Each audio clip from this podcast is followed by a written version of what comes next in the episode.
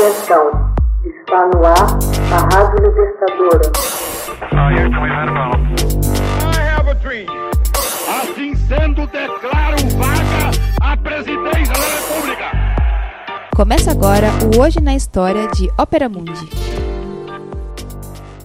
Hoje na História, 13 de março de 1881, o czar Alexandre II é morto num atentado terrorista. No dia 13 de março de 1881, dia em que a Rússia receberia uma nova constituição e uma nova czarina consorte, o czar Alexandre II foi assassinado por jovens anarquistas. Alexandre II chegara ao trono em 2 de março de 1855, aos 37 anos. Logo tomou consciência do atraso da Rússia e comprometeu-se com corajosas reformas. Mas em 4 de abril de 1866, um estudante, Dmitry Karakozov, atirou sobre ele e por pouco não o matou. Este primeiro atentado contra a pessoa sagrada do czar, segundo a tradição local, provocou enorme consternação. Um novo ataque ocorreria em 1 de junho de 1867, quando Alexandre II visitava Paris. Amargurado e preocupado, interrompeu as reformas liberais e se lançou em aventuras bélicas no Cáucaso, nos Balcãs e na Sibéria. Entre os estudantes anarquistas, a agitação não cessou. Serge Nechayev, filho de camponês e discípulo de Bakunin e Proudhon, preconizou em seu Catecismo Revolucionário a destruição do Estado e o assassinato de seus agentes. Muitos dos jovens de então se propuseram a ir aos mujiques, ou seja, os pobres do campo, a fim de incitá-los a se sublevar contra o regime. Dessa ação nasceu uma organização secreta chamada Zemlia e Volia, Terra e Liberdade,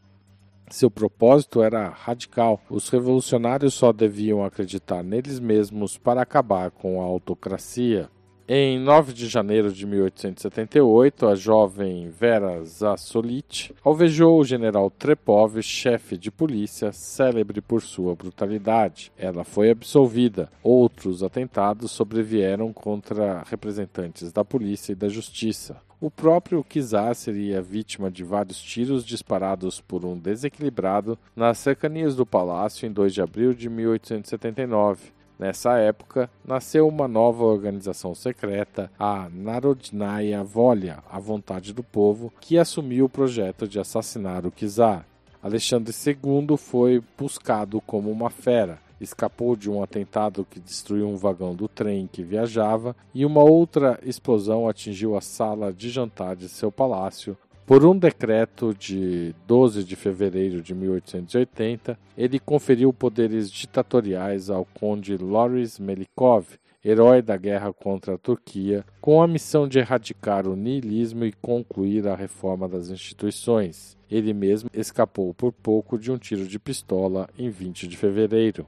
Algumas semanas depois, o governo francês negaria o pedido russo pela extradição do autor do atentado ao trem imperial. Em 18 de julho de 1880, o czar casou-se em segredo com a amante. Em seu desejo de coroá-la imperatriz, pensou numa grande reforma que lhe valeria a indulgência de seu povo. Retomou o liberalismo de sua juventude e instituiu comissões para preparar as bases de uma monarquia constitucional. A Narodnaya Voia, contudo, continuava a operar, reunindo os jovens obcecados por atacar a autocracia.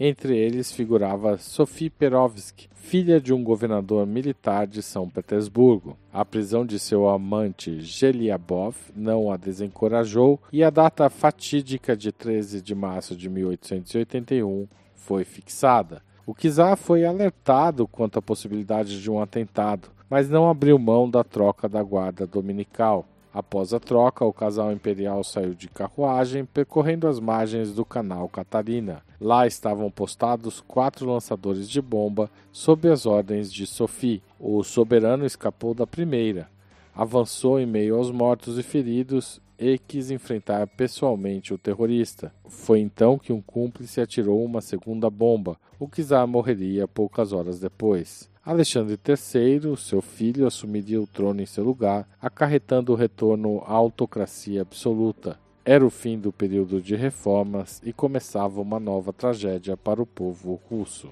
Hoje na história, texto original de Max Altman, locução de Haroldo Cerávulo, gravação Michele Coelho, edição Laila Manoeli. Você já fez uma assinatura solidária de Opera Mundi? Com 70 centavos por dia, você ajuda a imprensa independente e combativa. Acesse www.operamundi.com.br/apoio.